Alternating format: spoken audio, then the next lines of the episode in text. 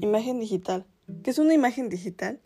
La imagen digital consiste en una representación bidimensional de una imagen basada en una matriz numérica que por lo general es binaria con ceros y unos. Tipos. Imágenes vectoriales. Se componen de contornos y rellenos definidos que describen perfectamente cada ilustración. No pierden su calidad al ser guardados o exportados. Mapa de bits.